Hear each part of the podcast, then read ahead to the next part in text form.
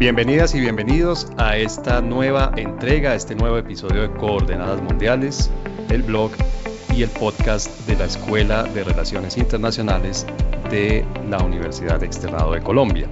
Esta semana tenemos como tema la nueva arremetida del gobierno Trump contra el gobierno de Nicolás Maduro de Venezuela. La semana pasada, William Barr, fiscal general de Estados Unidos, acusó a Nicolás Maduro de conspiración para el narcoterrorismo, conspiración para la importación de cocaína y tenencia de armas y otros artefactos destructivos. Según Barr, Maduro encabeza el llamado cartel de los soles.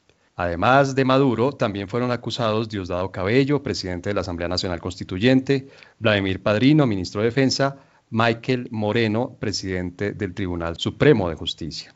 Como era de esperarse, la reacción de Maduro fue fuerte, al menos retóricamente. Un conjunto de acusaciones falsas y cowboy racistas del siglo XIX fueron algunas de las expresiones que utilizó el presidente del disputado gobierno en Venezuela. A pesar de que todas estas acusaciones giran en torno al narcotráfico, según WOLA, el think tank estadounidense que estudia temas de América Latina, la mayor parte de la cocaína que llega a Estados Unidos desde Colombia no sale por Venezuela, sino por el Pacífico colombiano hacia Centroamérica y México para luego entrar a Estados Unidos. Para tratar de analizar este nuevo episodio de este conflicto entre Estados Unidos y Venezuela, tenemos hoy como invitadas a Marie Duteuf, profesora de Relaciones Internacionales y periodista que tiene una amplísima experiencia de campo en Venezuela. Hola María, ¿cómo estás? Buenas tardes. Y tenemos también a María Teresa Aya, coordinadora de la Maestría en Asuntos Internacionales, internacionalista y especialista en Estados Unidos. Buenas tardes, María Teresa. Hola a todos, ¿cómo están? Bueno, les propongo para entrar en materia una primera pregunta y es por qué Trump reinició en esta coyuntura con todo el tema del coronavirus y con lo que está sufriendo Estados Unidos por la pandemia, por qué Trump reinició su ofensiva contra Nicolás Maduro. Bueno, de nuevo, buenas tardes a todos, ¿cómo están? Yo creo que el presidente Trump en este momento está enfrentando, valga la redundancia, varios frentes de acción. El más importante, el coronavirus, que se le está volviendo un tema interno después de varias veces que dijo esto no es importante, un tema realmente interno, importante y de frente a seis meses a las elecciones de presidente. No que los demócratas estén actuando frente al tema como para decirle estamos quitando votos al presidente Trump, pero la gente sí está buscando un liderazgo, está buscando la confianza de un líder que los lleve a esto. Y con las eh, comunicaciones de Trump ha habido mucha inexactitud. Un día dice que sí es importante, otro día dice vamos a volver a quitar la cuarentena, al día siguiente sale con otra opinión. Yo creo que lo de Maduro encaja en esto como una manera de, miren, el mundo sigue, el mundo sigue para adelante los temas internacionales que le interesan a Estados Unidos, como es Maduro. Maduro es uno de los tres temas importantes, no solo para América Latina, sino que Trump dijo al iniciar su periodo, su mandato, que iban a ser sus temas de política exterior. ISIS y Afganistán son los otros dos. Entonces, le queda un poco el tema de Maduro pendiente quiere llegar a noviembre diciendo hice algo y le sirve en este momento para distraer la atención. O sea que estamos hablando de una cortina de humo. Sí, no, es cortina de humo, pero también es un tema que desde el principio el gobierno de Trump, él dijo, en estos tres temas voy a enfocar mi gobierno en la parte internacional. Ya si hablamos de América Latina, se le puede sumar el tema del muro y otros temas. Él quiere llegar a noviembre y decir, hice algo frente a lo que les propuse que iba a hacer algo. Para él, el accountability, las cuentas como empresario que es, las transacciones que se hicieron o no se hicieron, se cumplieron o no se cumplieron, son importantes para mostrar. Es decir, es una continuación de su discurso de campaña, de, los temas que ha tratado en su campaña hacia la reelección en la presidencia. Podría verse de esa manera, sí, ha sido un tema continuo de interés para Trump. Y en la última semana, pues es el tema pendiente grande, lo distrae del, eh, del virus, de la pandemia, y habla de recompensa por Maduro y luego acto seguido a los seis días de un eh, régimen de transición. Claro. Maguef, ¿por qué en tu opinión Trump retoma este tema y hace, inicia esta nueva ofensiva contra el gobierno de Maduro? Pues yo creo que una de las lecturas posibles es la que menciona eh, María Teresa, que el gobierno de Trump en estos tiempos complicados esté buscando eh, ganar puntos eh, con el tema de Venezuela, especialmente, o sea, en esos tiempos complicados en un año electoral. Pero yo creo que no se puede olvidar también los tiempos de la administración pública, de la justicia, y que pronto esas dos decisiones que cayeron a tres días de diferencia. Por un lado, la imputación con cargos de narcoterrorismo para simplificar a Maduro y varios de los altos responsables del régimen chavista, y después la propuesta fundamentalmente de Elliot Abrams da una impresión como de incoherencia, es decir, pero ¿para dónde va? No es, yo no descartaría que las dos obedecen a lógicas distintas y que no necesariamente estén muy conectadas. Hay que, no hay que olvidar que la decisión, la decisión que se eh. anunció el viernes es una decisión de justicia. O sea, normalmente en Estados Unidos hay independencia de poderes. No es Trump que ofrece, que ofrece los 15 millones de dólares, es la justicia norteamericana que imputó a Nicolás Maduro y a los altos eh, eh, eh, responsables del régimen chavista, del gobierno chavista.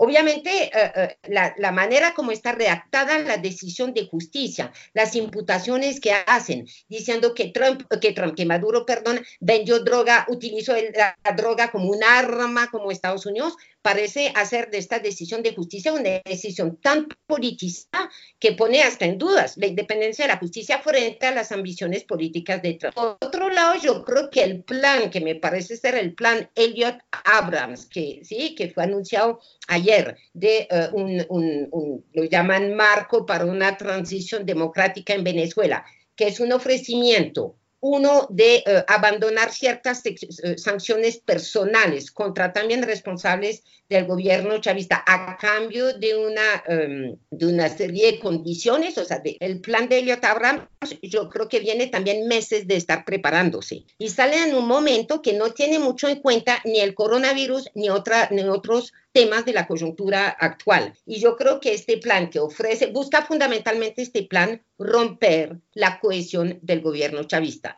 y lograr que algo, parte de los responsables del gobierno chavista y parte del ejército venezolano abandonen a Maduro a cambio de la, de, la promesa del abandono de sanciones. Lo que quiero insistir en este momento es que hay temporalidades que pueden ser distintas y que no necesariamente obedecen a un plan claramente elaborado por Trump en la relación entre Estados Unidos y Venezuela.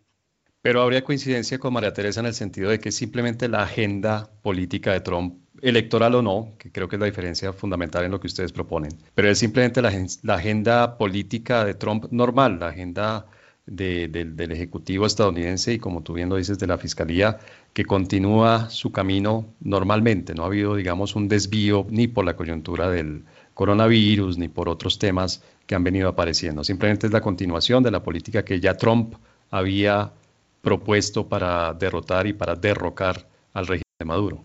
Sí, o sea, el, objetivo que se habían fijado. Ahora la política tampoco es que tienen muy claro cómo lo van a lograr.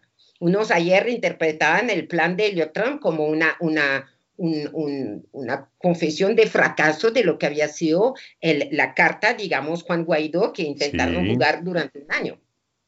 Sí, y María Teresa, ¿es, ¿es, eso? ¿Es la continuación de la política? Yo estoy de acuerdo con Mariev que acá hay una continuación grande frente al tema de las reuniones que tuvieron el año pasado. Recordemos que hasta el propio Maduro dijo que se había reunido con Trump para hablar del tema Venezuela y una salida a la incertidumbre, a las sanciones sobre todo. Y eh, están retomando esta carta que, como bien lo dijo Mariev, es la carta Guaidó, Guaidó, que propuso en su momento. Lo interesante es que Maduro en su momento dijo, no, entonces, la pregunta es por qué Estados Unidos la retoma ahora. Volviendo un poco a lo que decía César en la introducción del podcast y el tema de las drogas, tampoco es la continuidad, sí, pero pensemos que Estados Unidos eh, lo único que tiene claro es que quiere sacar a Maduro. El tema de las drogas es un tema tangencial secundario, porque si fuera realmente parte, por ejemplo, de una estrategia de la guerra contra las drogas, entonces la pregunta es, ¿qué está pasando con Honduras? ¿Cuál es la relación de Estados Unidos con el presidente de Honduras? Entonces, yo creo que sí hay un tema que es... Y con, Colombia, ¿no? Ah, este Colombia, México, la lista es larga. Sí. Dijo, digo Honduras porque está probado que el presidente ahí tiene otras conexiones, digamos. Pero yo creo que sí hay entonces eh, en ese caso una línea Trump-Maduro que lleva tres años y va a seguir siendo importante en el próximo gobierno. ¿Qué podría ganar Trump? Es decir, ¿es, ¿es, una apuesta que hace con cara a las elecciones o hay algo más que pueda ganar Trump en este momento, en este momento, en la coyuntura que está viviendo Estados Unidos en este momento? Para Trump en este momento es mostrar que el gobierno sigue y no se frena por el tema de la pandemia, uno. Dos, que está cumpliendo con sus promesas. Tres, que los republicanos realmente tienen un plan de acción frente a lo que es la región y el hemisferio americano. Cuatro, que aunque sea tangencial, el tema de las drogas es importante. Y cinco, dentro de todo lo tangencial y esta línea de acción del presidente Trump, está también el tema de Rusia y qué está pasando con los intereses extranjeros en Venezuela, que no es un tema que a él se le olvide o que lo retoma ahora, sino él quiere mostrar que él es coherente, de alguna manera, si, si es posible usar las palabras en la misma frase. Y tendrá que hacer un esfuerzo grande para que la gente lo vea. Maguef, tú que conoces bien a Venezuela desde adentro, ¿Ha habido algún cambio en las circunstancias internas de Venezuela que pudieran haber llevado a pensar al gobierno de Trump que esta vez sí hay una oportunidad real de derrocar a Maduro y generar un cambio político, una transición? Pues eh, el cambio es un cambio muy lento día a día de una situación que no deja de degradarse desde hace meses y meses. O sea, no hay, hubo algo de señal de mejoramiento en la situación de mucha gente, especialmente en las ciudades el año pasado, de reactivación económica a raíz de la levantada de todos los controles que están existiendo en la economía eh, venezolana, venezolana y sobre todo de la llegada masiva de las remesas eh, enviadas por los migrantes venezolanos. Entonces, el año pasado había como un, un indicio de, de que se está estabilizando Venezuela en una situación desastrosa, pero que ya había dejado de, de caer, ¿no? Eso obviamente está totalmente revaluado hoy por la, los dos hechos que están extremadamente ligados, aunque hay otros factores que juegan, que son la crisis del coronavirus, que coge a Venezuela en una situación de extrema precariedad y al sistema sanitario venezolano en una, una situación de extrema precariedad y la caída de los precios del petróleo, dramática para Venezuela, que sigue sacando buena, lo poco que le llega de afuera es por sus ventas de, petróleo. Y obviamente, perdón, esta lenta degradación de la situación venezolana como resultado de las sanciones económicas impuestas por Estados Unidos. Entonces, Estados Unidos ha puesto la presión, empeorando las condiciones de vida de los venezolanos, esperando que el fruto no solamente madure, sino que, que se podra y que, que, la podridumbre permita hacer algo. Entonces, yo eh, eh, imagino que eso es la evaluación que están haciendo Estados Unidos de la situación para pensar que ya en este momento una transición es posible. La pregunta es saber si el plan de Elliot Abrams fue um, negociado, concertado con uh, fichas importantes dentro del chavismo y del ejército venezolano, me parece, porque si no, si no, hasta ahora es impresionante la capacidad de cohesión, de resiliencia del gobierno de, de, de Nicolás Maduro uno, el hecho que hasta ahora no haya fractura del chavismo no quiere decir que no la vaya a haber y, los, Estados Unidos le está apostando a esta fractura, a un costo que puede resultar muy elevado, pero yo creo que es la apuesta de este plan. Nadie sabe, no hay indicios, no sé qué, qué tipo de contacto han podido establecer para pensar que de pronto algunos responsables del chavismo y algunos oficiales del ejército eh, venezolano digan ya, ya eso no es sostenible, toca adelantar a la transición que va a llegar y jugarle y aceptar el juego que les está proponiendo Elliot Abrams. Precisamente por eso último que tú dices, eh, le pregunto a María Teresa, con la poca información pública que tenemos, ¿es posible que el gobierno Trump haya consultado esta propuesta, esta iniciativa de Abrams del Consejo de Estado de Transición para Venezuela, por ejemplo, con eh, el Grupo de Lima por ejemplo, con el gobierno colombiano. Es una iniciativa absolutamente unilateral que, más o menos fue sacada del sombrero eh, de Trump, eh, que, debe manejar con cuidado para no hacer volar su peluca. Pero ¿hubo algún tipo de consulta con, con, Grupo de Lima o algún tipo, habrá habido algún tipo de consulta con el gobierno colombiano para, para poner la iniciativa sobre la mesa? Ah, yo creo que aquí hay dos cosas. La primera, en cuanto a que fue sacada del sombrero así sin despelucarse mucho, esta propuesta o propuestas muy similares se habían ya debatido en las reuniones en Barbados y las reuniones que tuvieron lugar el año pasado, tanto entre chavistas con el gobierno americano como la oposición con el gobierno americano. Es decir, ya había una raíz, una semilla para esta propuesta él la vuelve y la saca por todo aquello que nos contaba Mariev de la situación económica del país. Pero si fue concertada o no en este momento, en el 2020, con el Grupo de Lima o con la OEA, luego de la reelección de Almagro, yo creo que si de haberlo sido, lo diría. Esto es una propuesta que estamos presentando de manera conjunta con el Grupo de Lima o con la OEA, o los gobiernos, Almagro sobre todo, hubiera saltado a la oportunidad de decir, sí, esto lo hemos conversado y esto también la OEA está metida, simplemente porque el tema le interesa mucho, por ejemplo, digo yo al presidente, al, eh, secretario general de la OEA, Almagro. Entonces, yo creo que hubo una concertación hace meses y que se sabe que es la idea de algo que le gustaría al Grupo de Lima y a la OEA, que haya un régimen de transición en Venezuela.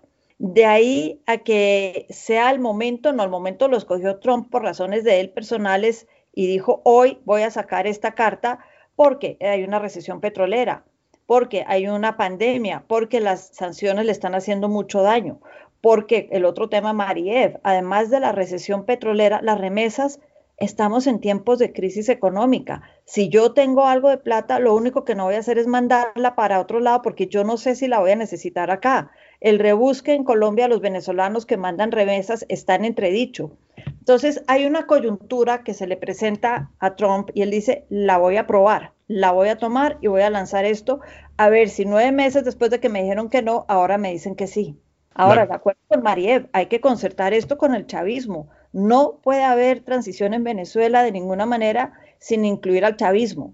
Y chavismo no necesariamente, si bien no está fracturado, no necesariamente es Maduro. O sea que estaríamos más bien frente a un oportunismo del gobierno de Trump de escoger el momento en el que el régimen de Maduro está más debilitado por los temas económicos y por el tema del golpe de la pandemia de COVID-19 a Venezuela. es, una situación de oportunismo político más que otra cosa. Parecería oportunismo político, año de elecciones, sofisma, distracción, pero también la continuidad de una agenda que él tiene. Bien. No, y, que, perdón, hay que decir que hay cierta, cierta coherencia, ¿no? Hace rato que Estados Unidos quiere sacar al chavismo del poder en Venezuela y hace rato hay que ser cuidadoso con eso, que uno oye decir que está que se cae ya. Que yo sepa, yo lo he, de, yo he oído este discurso hablando de Chávez desde el 2004, ¿sí? Chávez está que se cae ya y todos los chistes sobre que se caiga ya y, la verdad, eh, eh, Trump dijo yo, sí lo voy a lograr y tampoco lo ha logrado, o sea, lo repito, el chavismo ha demostrado una capacidad de, de, resiliencia y de cohesión muy fuerte frente a las acciones de la, de la, de la comunidad internacional y a, las acciones de la oposición eh, venezolana, o sea, la, la acción conjunta de la oposición venezolana con la comunidad eh, internacional eh, pro, pro, Estados Unidos, digamos, para, para simplificar. La, la, en eso yo sí creo que el hecho que se haya concertado con el Grupo de Lima, con los europeos, puede ser, porque es una propuesta que no tiene en sí nada de, de chocante, ¿sí? Pues, sí, sería en el mundo ideal la transición democrática e ideal, lo único es que quien lo está proponiendo y la manera como lo están proponiendo es inaceptable para Maduro. Es inaceptable. Era claro que iba a decir que no. O sea, no era una propuesta que pretendían que fuera aceptada por el poder chavista. Entonces, una apuesta también que me parece muy arriesgada de, de, de, Estados Unidos. Ahora, la interpretación que hacen adentro en Venezuela, hay, hay varias interpretaciones. Unos dicen es una propuesta buena, porque está proponiendo un gobierno de unión nacional Unión Nacional a la cual Estados Unidos está muy reacio hace unos meses todavía porque quería sacar el chavismo del juego por completo. Es un gobierno que supone negociaciones entre los dos campos, es una buena propuesta y por lo tanto sí hay que reconocer que de vez en cuando Estados Unidos es capaz de sacar una, una buena carta de su manga. Y otros que dicen es lo peor que nos puede pasar en este momento porque había muchas presiones internas para apuntar a un gobierno, por lo menos un comité de emergencia para hacer frente al coronavirus. Y muchas veces voces, podríamos decir desde el centro, que están diciendo no tenemos otra alternativa en este momento que negociar chavismo y oposición para sacar el país de la crisis del coronavirus. Y en eso, la propuesta de, de, Trump viene un poco a patear del tablero y hacer muy difícil que se establezcan esas negociaciones, porque obviamente le dan piso a que Maduro diga, uh, uh, Guaidó es solamente un peón de Washington y aquí yo no negocio nada. Pero por lo que tú dices, la propuesta de Trump fue puesta sobre la, mesa de manera unilateral, es decir, pareciera que no la consultó con nadie, ni con Grupo de Lima, ni con el gobierno de Colombia, y por lo que tú dices, tal vez ni siquiera con una buena parte de la oposición en Venezuela. Uh, pues tal como la presentan, parece que efectivamente es Estados Unidos decide y eso lo hace muy difícil de aceptar y obviamente en eso hay una gente que se preocupa. Otra lectura posible, si uno junta la decisión de justicia, porque lo repito, la decisión de justicia está redactada en términos raros, que utilizaron la droga como arma contra Estados Unidos o sea, están alistando el andamiaje jurídico para preparar una intervención militar. No digo que va a tener lugar, no creo que vaya a tener lugar, pero de hecho, está, si uno mira lo que pasaba antes de la intervención en Panamá en 1989, acusar a Noriega de tráfico de drogas, eh, eh, eh, implementar sanciones contra el país, contra los responsables, ¿verdad? Eh, uno entiende que, para que los venezolanos piensen que Estados Unidos está listando la intervención militar. Y eso no es un escenario muy favorable para propiciar negociaciones entre los dos bandos que tienen que negociar para superar la crisis del coronavirus. En esta propuesta no se le ofrece ninguna salida a Nicolás Maduro, una salida aceptable, atractiva. No que hayamos visto, yo no, pues, no, no hablas de meterlo a la cárcel tampoco dentro de la propuesta, pero no le ofrecen una salida, simplemente le dicen hay un régimen de transición y vamos a evitar las sanciones en el futuro en un momento en que Venezuela las necesita. Pero si yo retomo de atrás para adelante lo que decía Mariev, por ejemplo, de Noriega, yo descarto la idea de una intervención militar en Venezuela, entre otras porque es cierto, hay unas similitudes con el caso de Noriega en los 80 interesantes, pero recordemos que en 1988-89 el canal seguía siendo territorio americano había una franja de tierra de que era soberanía americana, estaba el Southern Command, estaban todos ahí metidos en Panamá. Es decir, el primer golpe, porque hubo uno anterior al que lo cogieron, era simplemente cruzar una calle y estaban en Panamá y lo cogían y cruzaban la calle y el señor estaba detenido en Estados Unidos bajo soberanía americana. Eso no es tan fácil en Venezuela. Venezuela no cuenta con esa reserva de tropas americanas y eso yo creo hace una diferencia importante. Ahora, si yo, ya que estamos comparando, si yo miro el tema, decíamos que, decía Mariev, que Chávez, Maduro llevan muchos, llevan cuatro presidentes gringos en el poder.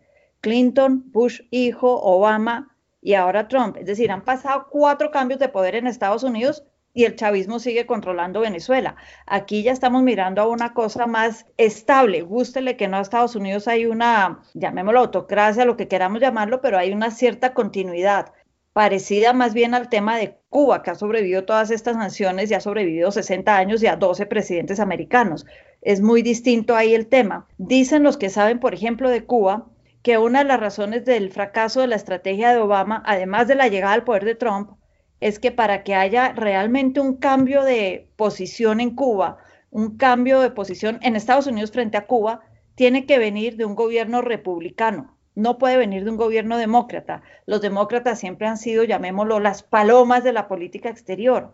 Un cambio tiene que salir del corazón y del seno de los republicanos. Por eso el de Obama estaba destinado a que cuando hubiera un cambio de gobierno en Estados Unidos se echara de para atrás. Y eso me lleva al último tema de, este, de esta pregunta y es si comparamos qué ha hecho Trump, sacó del sombrero, no sacó del sombrero el acuerdo con Venezuela o lo que les está proponiendo, pues miremos lo que su famoso plan de paz del milenio para el Medio Oriente.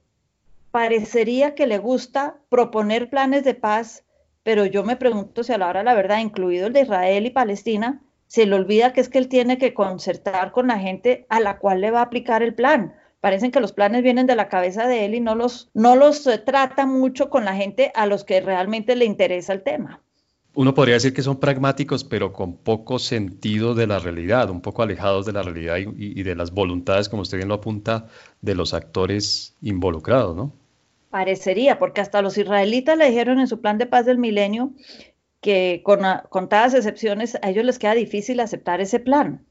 Maguef, en Venezuela sigue habiendo gente que le apuesta a una intervención armada estadounidense, que le daría la bienvenida a las tropas estadounidenses en una eventual invasión, claro, una eventual claro, intervención. Claro, ese gran, eso, claro, mucha gente en el seno de la oposición, la oposición radical, digamos, eh, está eh, esperando la llegada de los Marines y, y, cuanto antes mejor. Y si se hace en la mitad de esta crisis del coronavirus, poco importa. Ahora, no, no te podría decir cuál es la relación de fuerza en el seno de la oposición entre esta oposición, digamos, que quiere la intervención norteamericana y la oposición que se opone de manera eh, rotunda a una eventual intervención norteamericana. No sé muy bien cómo se articula porque si uno se mide por las redes sociales parece que los extremistas tienen mucho más peso de los que pueden tener en la, en la realidad política. Están muy presentes esas voces radicales en las redes sociales, pero yo creo que en el conjunto de, de, de la oposición no son mayoría.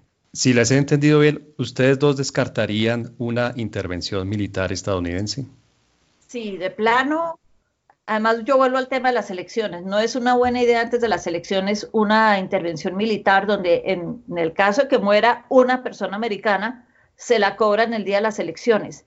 Además, no es tan fácil como fue, vuelvo y digo, el tema de Panamá, que era cruzar la calle y devolverse una calle más. Y además para Trump sería romper su promesa de sacar a Estados Unidos de todo y no iniciar nuevas guerras, ¿verdad? Eso, eso iba a decir, o sea, en algo Trump ha sido coherente, ¿no? Él ha dicho, yo traigo a los muchachos a casa y los está trayendo, los está sacando de Afganistán, de Siria, no es para ir a meterlos a Venezuela, yo creo. Y porque obviamente para Trump llegar a las elecciones de noviembre sin Maduro en el poder, mejor dicho, sería, él piensa, una carta uh, buenísima, aunque no hay tampoco que sobredimensionar el peso de la política exterior en la política interna de Estados Unidos, cuanto más que todos los venezolanos en Estados Unidos, la inmensa mayoría no vota, ¿no? No son, no son ciudadanos norteamericanos. Y que el voto cubano, bien lo sabemos, eh, eh, la, la, el relevo generacional ha, ha, cambiado un poco su dinámica. Pero bueno, obviamente sería una victoria sacar a Maduro de, del poder para, para Trump. Pero de aquí a arriesgarse en una operación militar, obviamente eh, complicada, sin resultados ciertos y mucho más en época de coronavirus. O sea, eso lo hubiésemos dicho hace dos meses, pero con mayor, mayor razón con coronavirus a, a, afuera, porque si ya, o sea, si todo el mundo se confina, el ejército norteamericano también se va a confinar y, si, y, y claro. asumir el riesgo de una catástrofe sanitaria en Venezuela, porque pues las operaciones militares, yo espero que Estados Unidos haya aprendido la lección, son fáciles de empezar pero no siempre fáciles de terminar. Entonces, obviamente los que en Venezuela llaman a los gringos a llegar, tienen todos en la cabeza la operación quirúrgica de, del 89 contra, contra Noriega, pero como bien lo dijo María Teresa, eran condiciones muy particulares, muchísimo más difíciles de repetir en Venezuela. Y el riesgo en este momento, inclusive la transición política en este momento, a unos les parece riesgosa. Yo tuve un testimonio, o sea, era un enfermero, pero yo siento que hay responsables que que no se atreven a decirlo, pero que en el fondo no están lejos de pensarlo, de decir, mire, me decía el enfermero, yo jamás pensé que iba a decir eso, pero lo peor en este momento es que se vaya Maduro y que enfrentamos una crisis por vacío de poder. Maduro cerró el aeropuerto rápido, Maduro decretó la cuarentena, Maduro lo puede hacer porque tiene el ejército, un, sí. una crisis política de mayores condiciones, de mayores proporciones en este momento sería grave. Digo eso consciente de que el estado de Venezuela es tan grave que también yo entiendo que gente diga, pues tomemos el riesgo, ¿no? Entre dos riesgos, igual, como dicen, igual nos vamos a morir, entonces podemos morir debajo de las bombas norteamericanas, los que la apoyan esta opción. Finalmente, la probabilidad del escenario en el que Nicolás Maduro acepta este gobierno de transición, acepta renunciar y se va del poder, ¿cuál sería? ¿Qué, qué tanto éxito o qué tanta probabilidad tiene esa propuesta estadounidense? Nula. Cero. Y el otro escenario, el escenario en el que Nicolás Maduro sale por la fuerza o porque alguien decide ganarse la recompensa o porque hay una intervención militar, ese escenario, ¿qué tanta probabilidad tendría? Lo de la recompensa puede ser interesante para ciertas personas, pero es que si uno lee lo que dice el, eh, cuando sacan la recompensa es por personas que nos dé información sobre dónde está Maduro. Eso lo puede hacer cualquier persona. Entonces yo creo que eso de la recompensa les va a tocar buscar la letra chiquita y ver a ver exactamente qué es lo que implica la recompensa. Una intervención no la veo muy probable por todo lo que María acaba de decir y la aceptación de esta propuesta, pues cero. Yo, es difícil. nosotros estamos más cómodos analizando lo, lo, que pasó que lo que va a pasar. Es difícil, obviamente, hacer eh, eh, previsiones, pero y, es difícil porque no es el hecho de que nunca se haya fracturado el chavismo, no quiere decir que nunca se va a fracturar. Y uno puede pensar que la crisis ha llegado a tal magnitud que hay ciertos responsables del chavismo y ciertos militares que estén diciendo, hola, toca ya, o sea, romper y romper a tiempo, porque sí, el problema es de cálculo cuándo romper para no asumir el costo si fracasa la ruptura y para estar dentro de los que rompieron a, a tiempo si, si tiene éxito la ruptura, ¿sí me entiendes? es complicado. Claro. También pesa, yo creo, en esos cálculos los dos grandes fracasos de Maduro. Es que la operación del 23 de febrero, a mí me dijeron, me dijo la oposición venezolana, no, es que eso está hablado, tenemos el ejército del otro lado del puente con nosotros. Y no, ¿sí? Y después el primero de abril, no, es que sale Guaidó a hacer un llamado al ejército con Leopoldo López y no se le sublevan ni tres, ni tres militares. Entonces, ¿qué, eso, qué, ¿qué mensaje mandó a los militares que de pronto piensan, sí, ha llegado la hora de, de enrumbar el país, o sea, de, de, cambio de modelo, pero el costo para ellos en este momento todavía puede parecer muy alto, o sea, ¿qué garantías tenemos que esta vez sí? Y todos los no sé, puede ser que haya generales. Yo creo que en el ejército hay mucha, muchos venezolanos preocupados también por la suerte de su país, pero el cálculo político es muy complicado para ellos en este momento. Yo agregaría esto de Mariev, el hecho de que si uno mira la propuesta de Elliot Abrams, hay ciertos cargos dentro de este Consejo de Transición que estarían ocupados por miembros de la Asamblea Nacional. Si realmente quieren ser proactivos en este cambio, podrían darle espacio a este Consejo de Transición a los militares. Y yo creo que ahí sí los militares empiezan a pensar en el tema, pero si no le dan un espacio a los militares, yo creo que, como decíamos antes, nula. Y no que los Perdón, es una, es una de las cosas interesantes del plano, digamos, novedosa, porque según dejan al ministro, a, Padrino, lo dejan de ministro de Defensa mientras la transición. O sea que sí ya parece que captaron que algo tienen que hacer con los militares, pero, pero te digo, si no ha sido hablado para superar todos esos obstáculos y, digo, y el cálculo en este momento que no estoy segura, o sea que mucho, mucha gente puede pensar en este momento, no, la prioridad es el, o sea, ¿cuál es la prioridad de los venezolanos en este momento? ¿El coronavirus o tumbar a Nicolás Maduro? Pues que entre y creo que y creo que esa misma pregunta se podría hacer uno respecto a los estadounidenses pero eh, el tiempo se nos acaba les agradezco mucho su participación les agradezco mucho los aportes que hicieron de análisis desde la perspectiva de la política estadounidense desde la perspectiva de la política venezolana y por supuesto quedan cordialmente invitadas a otro episodio de nuestro podcast en el que retomaremos seguramente este tema porque esta historia está lejos de terminar y de llegar a un final que sea realmente feliz. Como siempre, muchas gracias y a nuestros oyentes los invitamos a dejar sus preguntas, sus opiniones y a seguirnos en Coordenadas Mundiales. Muchas, muchas gracias. Gracias, gracias César. Gracias a todos.